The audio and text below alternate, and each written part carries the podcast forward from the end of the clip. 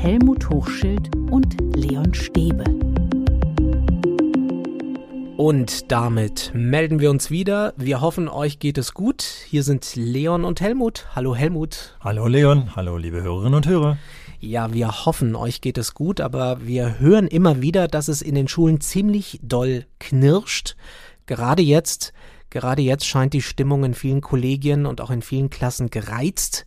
Im Tagesspiegel wurden äh, Schulleitungen zitiert mit Sätzen wie zum Beispiel diese mentalen Belastungen in dieser Ansammlung habe ich noch nie gesehen, sagt einer, oder ein anderer, ich gucke meine Leute an und die sehen kaputt aus. Die Folge hoher Krankheitsstand und die Frage, wieso tue ich mir das an? Und das ist heute unser Thema, Helmut. Wieso tue ich mir das an? Wenn ich diesen Satz innerlich sage, ist das ein Alarmzeichen? Ja, ja, äh, wobei ich jetzt gerade die Ebene, als du diese Frage stelltest, habe ich zwei Ebenen im Kopf. Die eine, warum tue ich mir diesen Podcast an?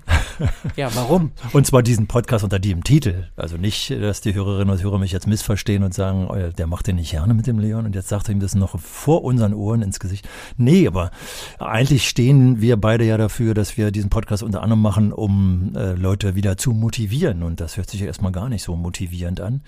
Aber genau das war ein Punkt, weswegen äh, wir beide gesagt haben, das sollten wir mal aufgreifen, weil ich glaube, manchmal in der Gefahr stehe, wenn ich deine Fragen, die ja oft äh, mit dem Finger in das Negative hineinstechen, dann versuche ins Positive zu drehen, dass ich zum Schönfärber gemacht werde von den Hörerinnen und Hörern, die sagen, Mensch, was erzählt der schon wieder?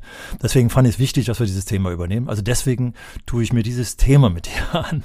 Aber ich glaube, du meintest ja tatsächlich, äh, warum habe ich mir jahrzehntelang diesen Job angetan und äh, diese Schule angetan?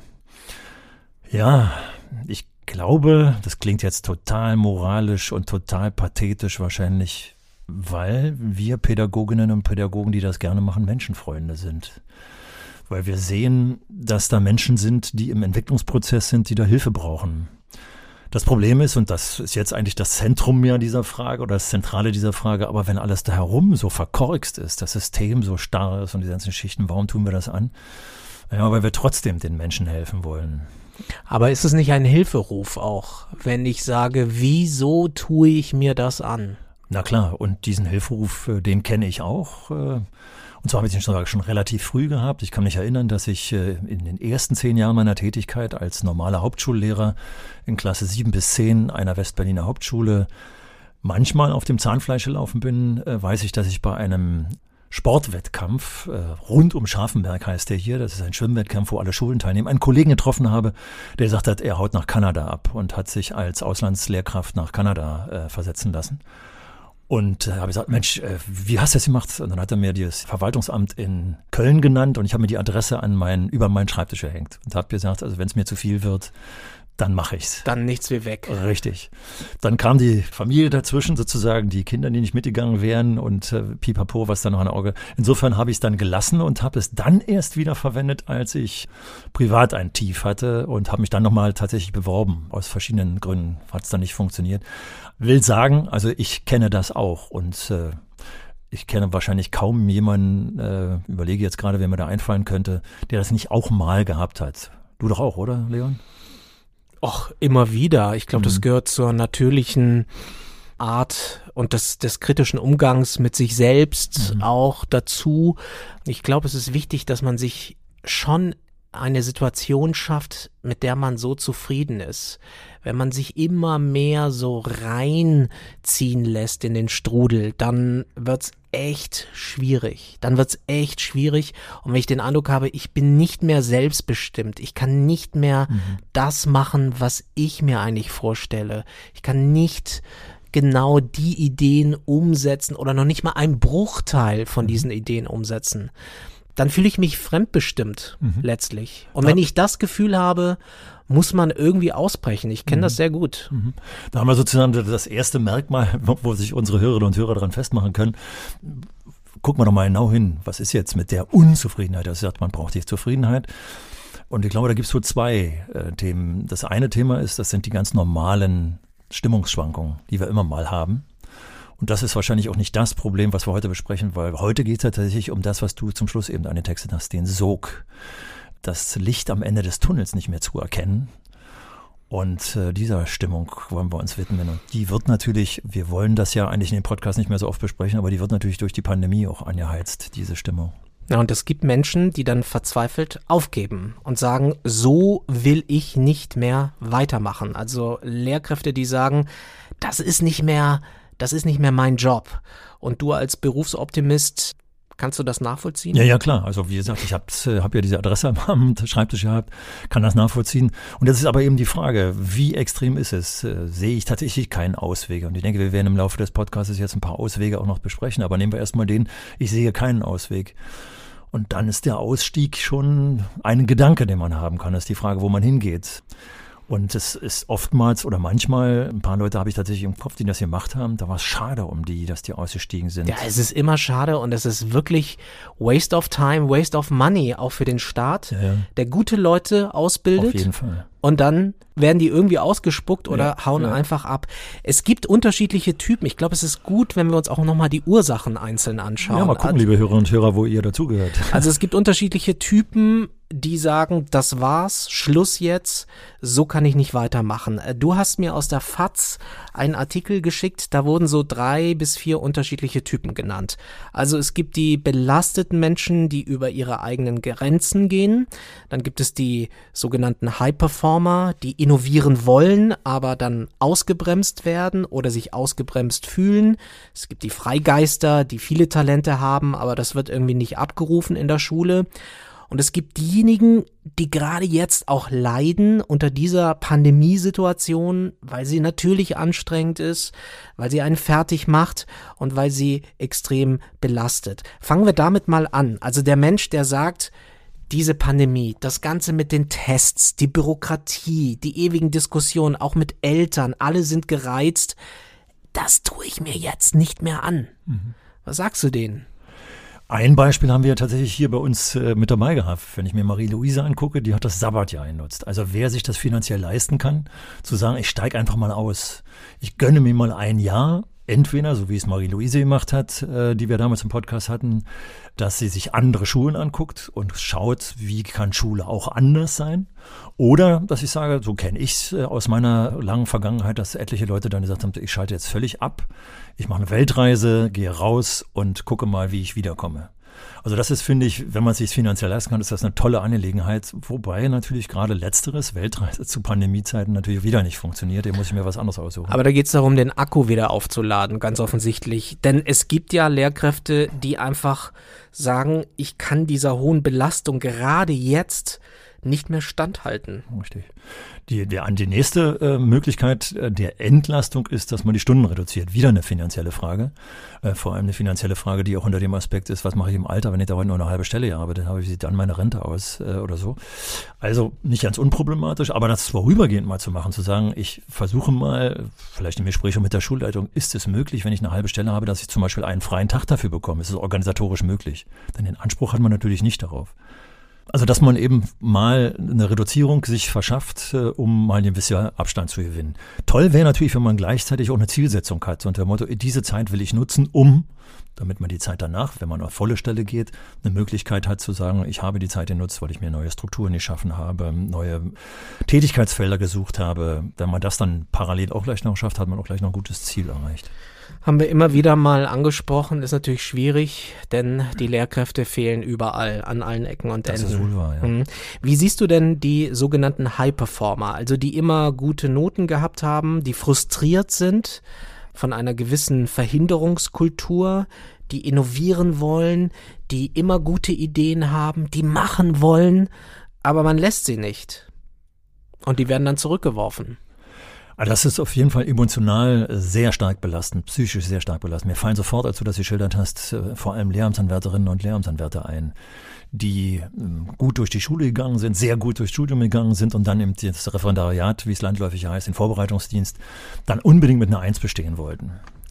Und das endete häufig, naja, nicht unbedingt im Chaos, obwohl ein Chaos habe ich tatsächlich vor Augen, aber das hat die Belastung gesteigert weil sie tatsächlich dann auch noch zum Perfektionismus leiden. Das waren dann oftmals die, die zu den Unterrichtsbesuchen oder auch ins normale Seminar mit Augenringen kamen, weil sie abends oder nachts kein Ende fanden, etwas vorzubereiten. Und dann, jetzt kommt nochmal wieder das Wort, was du vorhin schon benutzt hast, ist Zufriedenheit, dann auch noch sogar mit ihrer Stunde unzufrieden waren, weil sie nicht das Optimum erreicht haben, sondern irgendwo kurz davor stecken geblieben sind. Also das ist hochbelastend. Und da muss man tierisch auf sich aufpassen, weil dieser Perfektionismus, dieses Erstreben sehr guter Noten zum Beispiel. Also wenn ich keine Eins kriege, und ich habe tatsächlich immer eine Lehramtsanwärterin gehabt, die hatte sich für das Staatsexamen angemeldet äh, und wollte jetzt aber ein halbes Jahr länger machen, weil da eine Zwischennote eine Zwei war und die restlichen Einsen waren. Und alleine schon an diesem Beispiel sieht man, was da an Zeit investiert wird, an unnötige Zeit investiert wird, was dann letztendlich auch nicht da ankommt, wo man es hinhaben will, nämlich bei den Schülerinnen und Schülern, sondern sich selbst nur belastet da rate ich dringend, holt euch einfach Hilfe. Vielleicht reicht manchmal das Gespräch mit ähm, den, den Kolleginnen und Kollegen, die mir den Spiegel vorhalten und sagen, so mal, merkst du das eigentlich nicht, dass du da viel zu viel machst? Ja, also ein bisschen nachsichtiger mit sich selbst auch zu sein. Ne? Jeden ne? Fall. Weil man kann es auch wirklich übertreiben Auf mit den eigenen Fall. Ansprüchen. Ja, ja, ja. Und oftmals sieht man dann, das sind dann auch die Leute, die die Perspektive kaum wechseln können, die dann zum Beispiel denjenigen, der was von demjenigen lernen soll, ja nicht nachvollziehen können, dass äh, der bestimmte Sachen nicht versteht. Warum versteht er das? Ich habe mir so viel Mühe gegeben, weil er den Blick auf den anderen ja nicht mehr richtet äh, und auch den Blick auf sich schon vergessen hat, dass da die Grenzen überschritten sind. Also da muss unbedingt ran. Aber da gibt's natürlich sehr extreme Fälle, das hast du jetzt gerade beschrieben, aber es gibt natürlich die, die wirklich im besten Sinne und auch eigentlich ganz gesund viel bewegen wollen. Mhm. Die wollen einfach mhm. sagen so, ich mach jetzt, ich rock das Ding. Mhm. Ich rock diese Schulklasse. Mhm. Wir machen jetzt alle das Beste draus, die viel bewegen wollen, aber man lässt sie nicht. Das ist psychologisch wirklich extrem. Ich mhm. kenne auch ein paar KollegInnen, die genau das auch erlebt haben und da bleibt man einfach frustriert zurück. Und die Gefahr ist natürlich bei so großen Strukturen, du beim öffentlich-rechtlichen Rundfunk, ich bei der staatlichen Schule, diese Strukturen ähneln sich ja im Großen und Ganzen. Das heißt, da sind ganz klare Strukturen vorgegeben äh, und auch rechtliche Vorgaben, äh, die du als Journalist ja auch genauso beachten musst, wie ich als Lehrkraft äh, beachten muss wo man ständig dann gebremst wird, wie du es jetzt ausgedrückt hast.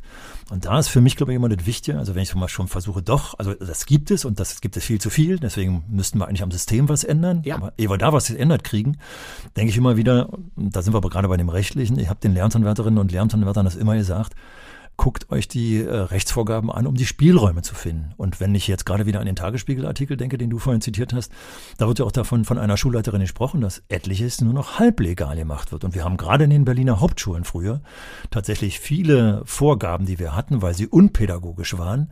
Also zum Beispiel haben wir Noten mit Sternchen vergeben, wo wir eigentlich eine Sechs hätten geben müssen, äh, weil da ein polnisches Zuwandererkind kam, was kaum Deutsch konnte, aber den Diktat mitschreiben musste. Und dem eine Sechs zu geben, wäre völlig schwachsinnig gewesen.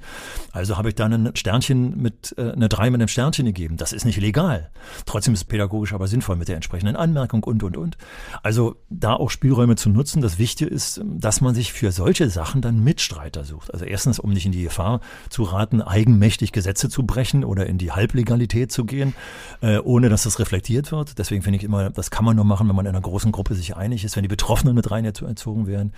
Also damit ist, glaube ich, schon mal generell wieder die, der nächste Punkt, der für dieses Thema, wie kann ich mit dieser Stimmung umgehen, Mitstreiter suchen und immer Leute, mit denen man auch mal über die Probleme reden kann und zwar offen reden kann, damit man sich nicht versteckt, so wie wir es oftmals im Lehrerzimmer haben. Ich habe heute wieder so einen Ärger mit der Klasse gehabt und dann kommt aus dem, von dem Gegenüber, wie, ich habe gar keine Probleme mit der Klasse, kennen wir ja. Äh, solche Atmosphäre ist natürlich blöd, äh, aber wäre schön, wenn es eine offene Atmosphäre gibt. Das bringt mich zum nächsten Typen Lehrkraft. Die wurde hier genannt so als gute Durchschnittslehrkraft, sehr zuverlässig, hoher Berufsethos und diese Leute versuchen mit persönlichem Einsatz auszugleichen, was in der Schule eben nicht funktioniert. Also das System ist krank, sag ich jetzt mal. Ja, ja. Kenne äh, auch jemand, der das jetzt sagt. Genau. Und die versuchen sozusagen das auszugleichen mit ihrem Engagement, mit mhm. ihrer Arbeit, dabei aber nicht merken, dass sie selbst dabei krank werden, ja. weil sie über ihre eigenen Grenzen gehen. Richtig, also die Grenze ist, weil auf der einen Seite ist ja so, wie du es die Beschreibung begonnen hast, ist ja nicht schlecht, sozusagen Systemschwächen durch eigenes Engagement und letztendlich ist ja auch äh, das, was ich vorher gesagt habe, Spielräume zu nutzen, das äh, durch eigenes Engagement auszugleichen. Trotzdem muss man immer die Effektivität seiner, seines Einsatzes im Kopf haben. Man muss einfach kapieren, dass ja bestimmte Dinge sich dann eben nicht lohnen, weil sie ins Leere laufen. Das heißt aber eben dann nicht, dass ich aufgeben soll, sondern meine Hoffnung ist, und so habe ich es glaube ich auch für mich dann getan, dass ich eben andere Bereiche suchte. Also es hat in einem Bereich nicht geklappt, Projekttage einzuführen in der Schule als normaler Kollege, das hat nicht geklappt. Ähm, da habe ich zwar eine Gesamtkonferenz vorbereitet, viel erzählt, aber die Kollegen sind nicht aufgesprungen auf die Nummer. Also habe ich das erstmal beiseite getan, habe dann nachher als Schulleitung mehr Erfolg damit gehabt und zwar auch mehr Erfolg deswegen, weil wir einfach mehr Spielräume erschaffen hatten. Also auf die Effektivität achten, nicht gegen die Mauer rennen, äh, sondern vor der Mauer stoppen und sagen, lohnt sich mit dem Kopf gegen die Mauer zu lehnen, die wird nicht brechen, also suche ich mir lieber ein anderes Feld aus. Und nicht zu verzweifeln, in der Hoffnung, dass ich andere Felder finde. Wenn ich keine Felder mehr finde, dann geht's in die Verzweiflung. In dem Artikel war, glaube ich, auch ein Lehrer genannt, der mit einer Schulklasse ein Buch geschrieben hat. Ah, ja. Mhm und sehr aufwendig, sehr liebevoll produziert. Ich glaube, das gibt sogar dann bei Amazon mhm, zu ja, holen. Stimmt. Und er hat danach nur Ärger bekommen. Ärger von Eltern, weil sie gesagt haben, Moment mal, wo ist der Lehrplan? Steht ja gar nicht im mhm. Lehrplan. Mhm. Ärger vom Kollegium, weil die das irgendwie nicht verstanden haben, das Projekt. Mhm. Und er war am Ende ganz frustriert, mhm. weil er ja. gesagt hat, ich habe so viel reingesteckt, den Kindern und Jugendlichen hat es offenbar gefallen. Mhm. Und am Ende guckt man doof aus der Wäsche und von allen Seiten gibt's mhm. Ärger. Ja, ja. Das ist doch das, was einen aufregt. Ja, ja, also wobei wir beide haben, waren uns, glaube ich, einig, dass wir zwischen den Zeilen erkannt haben, der Kollege, von dem da die Rede ist, der hat ein paar mehr Ecken und Kanten gehabt, an denen sich wahrscheinlich das nicht nur das System, sondern auch die Eltern und die Schüler. Aber er war hoch motiviert. Ja, ja, ja, ja, ja. Aber solche Projekte, die eben wegführen vom traditionellen Lehren und Lernen, vom traditionellen Wissen reinstopfen, die stehen tatsächlich immer wieder in der Gefahr, konterkariert zu werden von Eltern, sind der Motto, der muss Vokabeln lernen, warum wollen sie jetzt hier schon wieder so komische englische Texte schreiben, wo ich dann auch noch sehe, dass 50 Prozent der äh, Wörter falsch geschrieben sind, obwohl der schreibdidaktische Hintergrund unheimlich toll wäre. Also wir müssen manchmal tatsächlich äh, mit unsachlichen Argumenten, die meistens so am Erhaltungstrieb liegen. Ich will, dass mein Kind genauso lernt, wie ich vor 50 Jahren gelernt habe. Das ist der Erhaltungstrieb, den ich negativ meine. Da müssen wir Innovationsprozesse haben. Und dann kann ich eben auch noch wieder sagen, das Einzige, womit der Kollege hätte gewinnen können, wenn die Möglichkeit bestanden hätte in seinem Kollegium, dass er sich Mitstreiter sucht, dass sich dann die Deutsch-Fachkonferenz einig ist, dass diese Art des kreativen Schreibprozesses, den er da angefacht hat, äh, weitaus besser wirkt als der traditionelle Unterricht. Manchmal reicht es aus, sich tatsächlich, wenn man so ein Projekt geplant hat, was erstmal abwegig und umfangreich aussieht, dann mal in den Rahmenplan zu schauen, Rahmenlehrplan zu schauen, zu gucken, welche Ziele erreiche ich denn. Wenn ich mir diese Mühe mache, merke ich, dass diese Projekte manchmal mehr Ziele gemeinsam erreichen als alleine. Aber Eltern sehen das manchmal nicht und da muss sich Widerstand brechen und den Richter hat er alleine offensichtlich nicht äh, geschafft zu brechen. Und das bringt mich auch zum nächsten Typus Freigeister, so wurde das da genannt. Also oft junge Leute, die sagen, ich mache heute das, morgen das, die eigentlich viel mehr Projekte machen wollen, auch anderswo, die auch sehr viele Talente haben, aber die in Schule nicht abgerufen werden, die sich in dieses starre Konzept von Schule nicht reinpressen lassen wollen vielleicht so kleine Mini-Künstler, ja, ja, die sagen, ja, ich, ich will hier eigentlich viel mehr, ja. aber ich kann nur einen Teil dessen, was ich so im Kopf habe, hier umsetzen. Und das ist so schade, weil ich habe es glücklicherweise in den 15 Jahren Schulleitung geschafft, genau das aufzugreifen, was du beschrieben hast. Hab erkannt, oder meistens haben die Kollegen als erstes erkannt, was sie für Kompetenzen hatten, die oftmals nicht im äh, gerechten Lehren lagen, sondern in den Hobbys lagen. Also wir hatten eben jemanden, der das Fotohobby hatte, erst noch mit einem analogen Labor und später hat er dann äh, ist er aufs Digitale übergegangen und hat Erfolge damit gehabt, weil er ernsthafte Sachen hatte. Was ich sagen will, ist eigentlich, dass wenn ich Kompetenzen habe, dass ich erstmal die artikuliere. Ein zweites Beispiel ist das, dass eine Lehramtsanwärterin kam und sagte, äh, wollen wir nicht hier äh, ein Beachvolleyballfeld auf unserer Freifläche konstruieren, aufbauen? Und da habe ich im Inneren erstmal gedacht, oh Mädel, du bist im äh, Vorbereitungsdienst, jetzt verhebst du dich aber. Nach außen hin habe ich glücklicherweise gesagt, äh, naja, dann ordne mal deine Gedanken und sag mir, wie du das machen willst. Mal gucken, wo ich dich unterstützen kann. Und wir haben es nachher gehabt. Und das Schöne war, dass ich mich selbst reflektiert habe und gesagt habe, ein Glück habe ich nicht gesagt, das ist jetzt ein bisschen viel. Hm. Und dann hätten wir es nicht gehabt. Also gerade diese Skepsisbremse, die wir häufig haben, diese Bedenkenträger, die dann sagen, nein, dieses Projekt lieber nicht, da stecken ja die und die und die, die Schwierigkeiten drin. Da würden wir uns entlasten, indem wir einfach diese Skepsis nehmen und einfach es versuchen. Und ich glaube, wir würden viel häufiger dann mit dem Erfolg und der Zufriedenheit, die du vorhin angesprochen hast, rausgehen. Und ich kann das sehr gut nachvollziehen. Ja. Ich äh, mach, praktiziere das ja selber, dass ich sozusagen mir Freiräume erschaffen habe, dass ich nebenbei meine eigenen Projekte durchsetze. Mhm. Und das ist so erfüllend. Mhm. Und das ist ja auch gar kein negatives Feedback meiner normalen Arbeit, sondern es bereichert einen selbst, mhm. wenn ich noch was ganz anderes mache, wenn ich mich auch selber nochmal ausprobiere. Ja. Denn im Normalen sind wir ja sehr routiniert ganz oft. Mhm. Klar können wir uns neue Projekte an Land ziehen, aber sich mal so auf einem ganz neuen Feld auszuprobieren, das ist doch etwas, was ja auch Kinder und Jugendliche lernen sollten. Und wenn man das den Lehrkräften verwehrt, ist doch Wahnsinn. Und da knüpfen, können wir an den Anfang unseres Podcasts wieder anknüpfen, fällt mir jetzt sehr gut ein. Weil wenn die Schule diese Freiräume nicht bietet, und es gibt gute Schulen, die diese Freiräume bieten, wo du Projekte plötzlich inszenieren kannst, äh, wo von Projekten die Rede war, die gemeinsam gestaltet werden, dann werden dort Freiräume geschaffen, wo ich mitkriege, dass eigentlich jedes Projekt jedes Jahr wieder anders aussieht mit, mit Anknüpfung. Also da gibt es sowas. Aber wenn es das in Schulen nicht gibt, dann kann ich nur sagen, bevor er ganz aussteigt, kann ich mich sehr gut an eine Kunstlehrerin erinnern. Das ist natürlich auch wieder ein besonderes Fach, wo man sehr gut kann. Die hat eine halbe Stelle eben nur gemacht und in einer anderen halben Stelle hat sie in ihrem Atelier gearbeitet und hat da ihren Kunstbetrieb betrieben. Also beides parallel zu machen, das ist natürlich toll. Also darüber ist dann auch die halbe Stelle, die von der ich vorhin noch gesprochen habe, da bleibt ja das Problem der Finanzierung. Wenn ich mich mit der anderen Hälfte mitfinanzieren kann, habe ich natürlich wieder gewonnen. Und toll, das war übrigens bei der Kunstlehrerin so, ist natürlich, wenn sie das, was sie kreativ in ihrem Atelier gemacht hat, wieder in die Schule reingetragen hat. Die hat eben dann plötzlich äh, mit den Schülerinnen und Schülern in Formaten gearbeitet, die letztendlich bei Garagentoren endeten. Und du kannst dir vorstellen, wie engagiert und toll das Schüler finden, wenn eine halbe Siedlung voller ihrer Garagentormotive dann ist. Also ähm, das ist dann auch befruchtend, wenn man zulässt, wenn man nicht die, ständig diese Bedenkenträger hat und diese Bremse hat. Also jetzt haben wir auch viel über so Motive gesprochen zum Aussteigen. Und du hast jetzt natürlich so ein paar Punkte genannt, womit man es verhindern könnte. Aber viele schlagen sich dennoch mit dem Gedanken rum, nee, nee, das geht nicht. Mhm. Was kann ich dann tun? Was wäre der erste Schritt? Was ist, wenn ich sage, wieso tue ich mir das an und ich mache es einfach jetzt nicht mehr?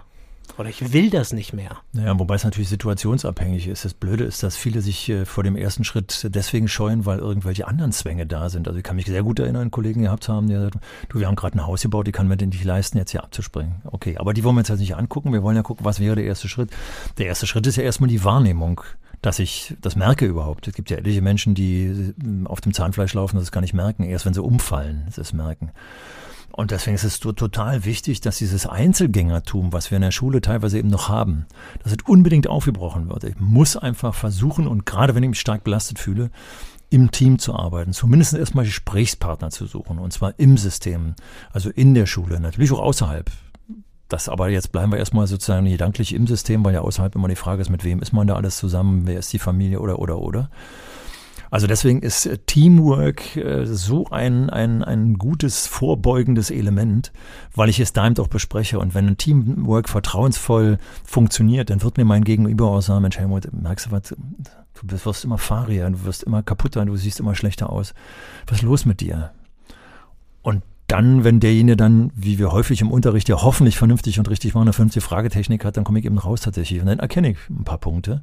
Also das ist Erkennen, und tatsächlich differenziert zu analysieren. Äh, bin kein Psychologe, aber ich glaube, die werden mir bestätigen, dass man sagt, da muss, so muss man ran, damit man dann überlegt, ist es dann eventuell tatsächlich so ein großer Haufen an Problemen, dass ich also wenn ich da rangehe, dann das dauert eine Ewigkeit. Ich muss jetzt hier tatsächlich den Break machen und muss raus aber eigentlich wollen wir ja da vielleicht ja nicht hin, weil das ist ja sehr aufwendig und hängt eben davon ab, ob ich es mir leisten kann oder nicht. Also der erste Schritt ist, mit jemandem ins Gespräch zu gehen oder der noch davor, wenn ich es dann wahrgenommen habe, ins Gespräch zu gehen und zu analysieren und dann nach Verbesserungsmöglichkeiten suchen. Und die kann ich am besten im Team finden. Das heißt, Hilfe von außen holen, beziehungsweise erstmal auch eine Perspektive von außen mhm. sich holen. Das wäre der erste Schritt. Wobei da ist eben das Blöde bei denen, also bei Quereinsteigenden, die haben ja in der Regel eine Perspektive, weil die ja schon mal was anderes gemacht haben. Die können immer noch mal vergleichen, auch sehr schön. Ist das wirklich besser, was ich jetzt hier mache? Das ist das Blöde, wenn ich nur ein Lehr, nur in Anführungsstrichen, wenn ich ein Lehramtsstudium durchgeführt habe dann, und in Schule drin geblieben bin, dann habe ich ja echt schlechte Karten, was äh, den Vergleich mit Alternativen betrifft, weil ich ja mein Leben lang durch Schule gegangen bin, zwar mit einer anderen Rolle Also, puh, das ist schon total schwer. Und da ist es jetzt erstmal wichtig, dass man sich abgleicht mit anderen Menschen, die außerhalb der Schule arbeiten. Ist übrigens auch ein Argument dafür, auch mal was anderes zu machen. Auf jeden um Fall. einfach mal ein Gefühl dafür zu bekommen, wo stehe ich eigentlich, ne? Und wie sieht's eigentlich woanders aus? Richtig. Wenn ich immer in der gleichen Suppe sitze, weiß ich nicht, ist die jetzt trübe oder ist die klar? Richtig. Also wenn das System momentan nicht so äh, defizitär in Bezug auf das Personal wäre, würden die sagen, wir müssen es unbedingt wieder einführen. Ich hatte das in einem anderen, einer der ersten Podcasts, glaube ich, schon mal erzählt, dass wir im Fach Arbeitslehre früher die Möglichkeit hatten, weil wir da nämlich zu viele Lehrer hatten, haben sie den Arbeitslehre-Lehrern erlaubt, ein halbes Jahr lang Praktikum bei Siemens, also bei irgendwelchen Großfirmen zu machen. Und das war ein Hammer. Wenn die zurückgekommen sind, haben sie sich äh, sauwohl gefühlt, weil sie wussten, was da draußen los ist und haben äh, unser inneres System ganz anders äh, angeschaut. Aber bevor wir ganz rauskommen, ist natürlich zum Beispiel auch, bevor ich ganz aussteige, der Schulwechsel auch total wichtig. Also von einer städtischen in eine ländliche Schule zu kommen, von einer äh, integrierten Sekundarschule auf ein Gymnasium oder in eine Grundschule zu gehen, wenn dann die Möglichkeiten sind, sowohl die ausbildungstechnischen Möglichkeiten vorliegen, also einen Schulwechsel ist oftmals schon total bereichernd. Ja, so ein bisschen das Leben so ein bisschen schütteln. Richtig. Damit da ein bisschen frischer Wind reinkommt. Das Blöde ist, dass wir den helfen. Mut oftmals nicht haben. Wir bleiben erstmal bei dem, was wir haben meistens, oder? Ja, und lassen sie uns dann noch mehr reinziehen Richtig. in den Strudel. Das, Das, ist das dem, Problem. Sind wir wieder bei dem Sog, den du vorhin so toll äh, formuliert hast und du hast ja auch reinziehen. Da, das müssen wir vermeiden. Wir dürfen uns nicht reinziehen lassen. Wir müssen vorher an Änderungsparameter rangehen. Was kann ich verändern? Gibt es kleinere Stellschrauben, äh, eine Stunde weniger zu machen, ein anderes Fach mal auszuprobieren oder sind es größere Stellschrauben? Es kann ja sein, dass dieser Sog gerade jetzt entsteht, Auf jeden Fall. weil wir nämlich in dieser besonderen Situation jetzt mit der Pandemie sind. Also was ist, wenn immer mehr Probleme in der Klasse auftauchen? Also ich sehe, wie Kinder zum Beispiel immer mehr verhaltensauffällig werden, Mhm. vielleicht empathielos oder vielleicht aggressiv, was es da auch alles immer gibt. Und ähm, da war ja auch eine Berliner Rektorin genannt in dem Artikel, Mhm. das emotionale Elend können wir nicht heilen, Mhm. sagt sie. Und das klingt ja auch ein bisschen nach einer gewissen Überforderung dann Richtig. einfach aufgrund dieser Situation. Und ich glaube immer noch, dass sie tatsächlich von übrigens, wie ich finde, einen der schwierigeren Schulzweige spricht, nämlich einer ISS, einer integrierten Sekundarschule, wo also die pubertierenden Jugendlichen von Klasse 7 bis 10 hier in Berlin, das was früher Haupt- und Realschule war, die da zusammensitzen. Die Perspektive der gymnasialen Oberstufe ist nicht da. Sie kommen häufig aus sozial schwierigen Umfeldern und, und, und. Also da steckt ganz viel Sprengstoff drin. Du hast ja gefragt, was mache ich jetzt? Also erstmal auch da wieder das soziale Elend wahrnehmen und äh, gucken, habe ich Hilfsinstitutionen, hilft mir der schulpsychologische Dienst? Meistens helfen die Kolleginnen und Kollegen innerhalb der Klasse. Kann ich auch den Blick auf die Schüler schärfen? Habe ich nicht auch Hilfsmöglichkeiten, äh, mit den Schülern da äh, an Probleme anzugehen? Da du gerade den Zusammenhang mit der Pandemie hergestellt hast, äh, ist mir jetzt total wichtig, weil, glaube ich, viele von uns denken, wenn die Pandemie vorbei ist, dann mache ich es wieder wie früher. Das wäre der völlig falsche Weg. Ich muss tatsächlich nach anderen Möglichkeiten suchen, nach neuen Möglichkeiten suchen. Ich weiß, dass jetzt viele sagen werden, naja, das auch noch, jetzt noch was Neues ausprobieren, oder, oder.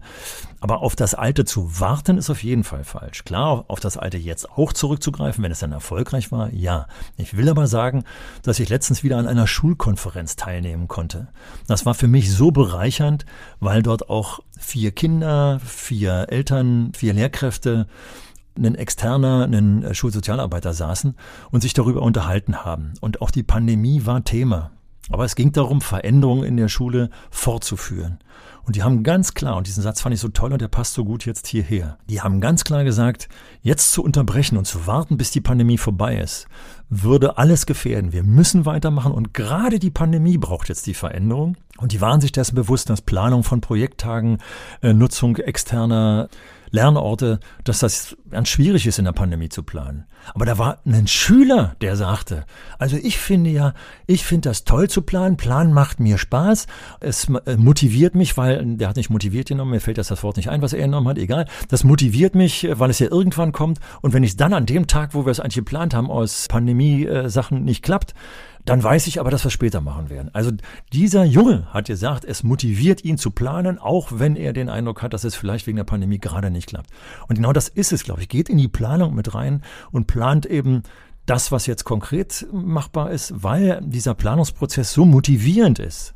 Also auch darüber hinaus zu denken, über den, die Suppe, in der wir jetzt stecken, um deine Begriffe wieder aufzugreifen Das hört sich wieder sehr, sehr anspruchsvoll an, aber das mal zu thematisieren und zu sagen, Mensch Leute, wir hier in der Klasse haben gerade die schlechteste Stimmung, die man sich vorstellen kann. Die Eltern sind gegen mich, alles ist gegen mich. Was können wir ändern? Und bloß nicht auf den Satz reinfallen, das, was wir machen wie früher. Naja, es gibt das Gefühl, hier wächst mir eine soziale Situation über den Kopf. Also Richtig. ich kann nicht mehr jedes Kind im Blick behalten. Ja. Und dann heißt es ja ganz oft Augen zu und durch. Ja. Und, und das ist, glaube ich, das. Wird man, ja, damit wird man aber keinem mehr recht. Ja. Und das, es führt dann in den Sog, den du jetzt schon angesprochen hast. Und deswegen ist, glaube ich, Augen auf und miteinander reden. Mit den Leuten reden, die mir vielleicht helfen könnten. Und oftmals sind die Schülerinnen und Schüler übrigens an erster Stelle. Die haben manchmal viel bessere Ideen, auf die man so gar nicht gekommen wäre. Du hast sie jetzt auch erwähnt, die Eltern. Dazu kommen ja auch immer mhm. mehr gereiztere Eltern. Ja, auf, ja. ähm, ich höre von Elternvertretungen, dass es da auch in WhatsApp-Gruppen mhm. ziemlich zugeht unter Eltern. Und dann erreicht das natürlich auch die Lehrkräfte. Also äh, nicht, dass das missverstanden wird. Ich habe jetzt gerade so zwischendurch gesagt, hör bloß auf. Nicht, dass ich die Eltern pauschal als Problem sehe, aber ich äh, habe gerade für meine Seniorensportgruppe mich in einem Umkleideraum umgezogen, wo noch eine Mutter mit ihrem Sohn stand der vorher in einer Fußballgruppe, ein ganz kleiner Kerl, zugange war, ich nehme an, ein Erstklässler. Und die Mutter hat vom Leder gezogen, wie bescheuert die Mitschüler sind, wie bescheuert die Miteltern sind, um die es da geht. Mit denen kann ich doch nicht reden und hau ich's gleich ins aufs Maul. Will sagen, dass ich solche aggressiven Situationen, die sich, glaube ich, gerade gesellschaftlich in dieser pandemischen Situation, in der wir sind, steigern, wie schwierig das ist, das aufzugreifen. Insofern sehe ich das Problem, aber es führt nichts anderes vorbei, als tatsächlich ins Gespräch zu gehen, nur nicht alleine. Ja, aber wir sind alle gereizt gereizt. Ja, das ist Wir sind sehr reizbar zurzeit, Helmut. Wohl wahr. Aber ich muss nochmal zitieren, diese äh, Schulkonferenz der Havel-Müller-Schule, die mich auch mitgerissen hat. Die hat mich in einen Sog geführt, der wieder hier in diesem Podcast dazu führt, zu sagen, äh, steckt nicht die Köpfe in den Sand, sondern macht was, beteiligt. Da kommen wir übrigens wieder auch zur Selbstwirksamkeit, die du vorhin angesprochen hast, wo du sagst, wenn ich ständig einen Block kriege und äh, nichts beeinflussen kann und nichts mitmachen kann, was, was, was besser laufen, laufen könnte, das war hier der Motivationsfaktor par excellence. Und ich fand das so toll, als ich dann eine Lehrkraft hörte, die zum Schluss sagte, ach Mensch, war das eine tolle Stimmung heute hier. Vielleicht wäre es auch gut, also nochmal zum Beispiel im Lehrerinnenzimmer mal offen zu diskutieren, was habt ihr eigentlich alles noch für Talente, Wünsche, Interessen? Ja. Was wollt ihr eigentlich machen? Ja. Genau das gleiche auch in der Schulklasse. Was habt ihr für Wünsche, Talente, Interessen? Vielleicht ein bisschen anders gefragt, aber ja. will sagen, auch sowas jetzt mal ansprechen und nicht einfach nur den Automaten anzuschmeißen Richtig. und einfach routiniert weiterzumachen, weil das zieht uns noch mehr in den Sog. Leon, du bist nicht Lehrkraft, aber du hast gerade die Unterrichtsstunde geplant. Ich bin der Coach. ja, genau. Ja, aber und das jetzt zum Beispiel, gerade wenn ich trotzdem als Lehrkraft immer noch der Meinung bin, ja, aber ich muss doch den Deutschrahmenlehrplan erfüllen.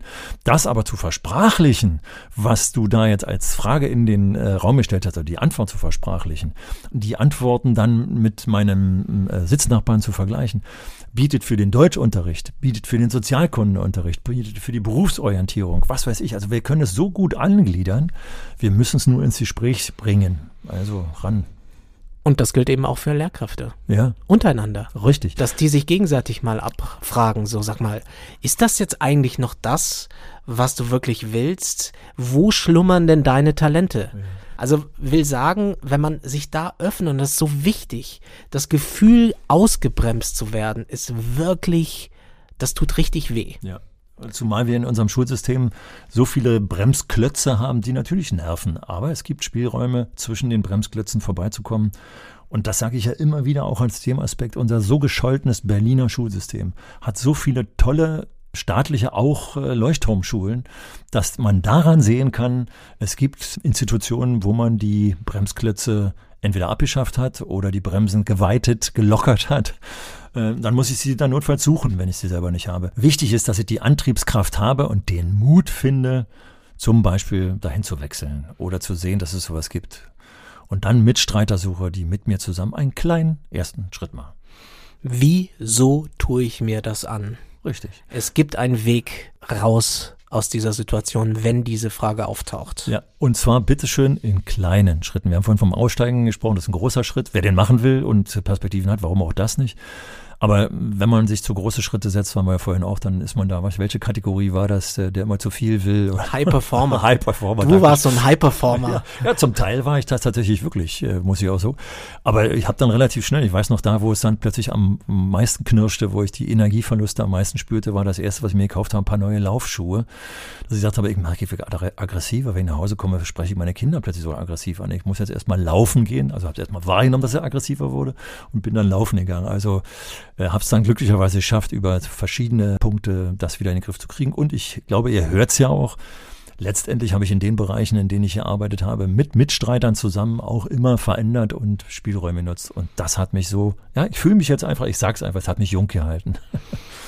Der ist jung geblieben, der Helmut. Und das ist Schule kann mehr. Dieser Podcast, der euch helfen will, zumindest ein paar Gedanken zu ordnen.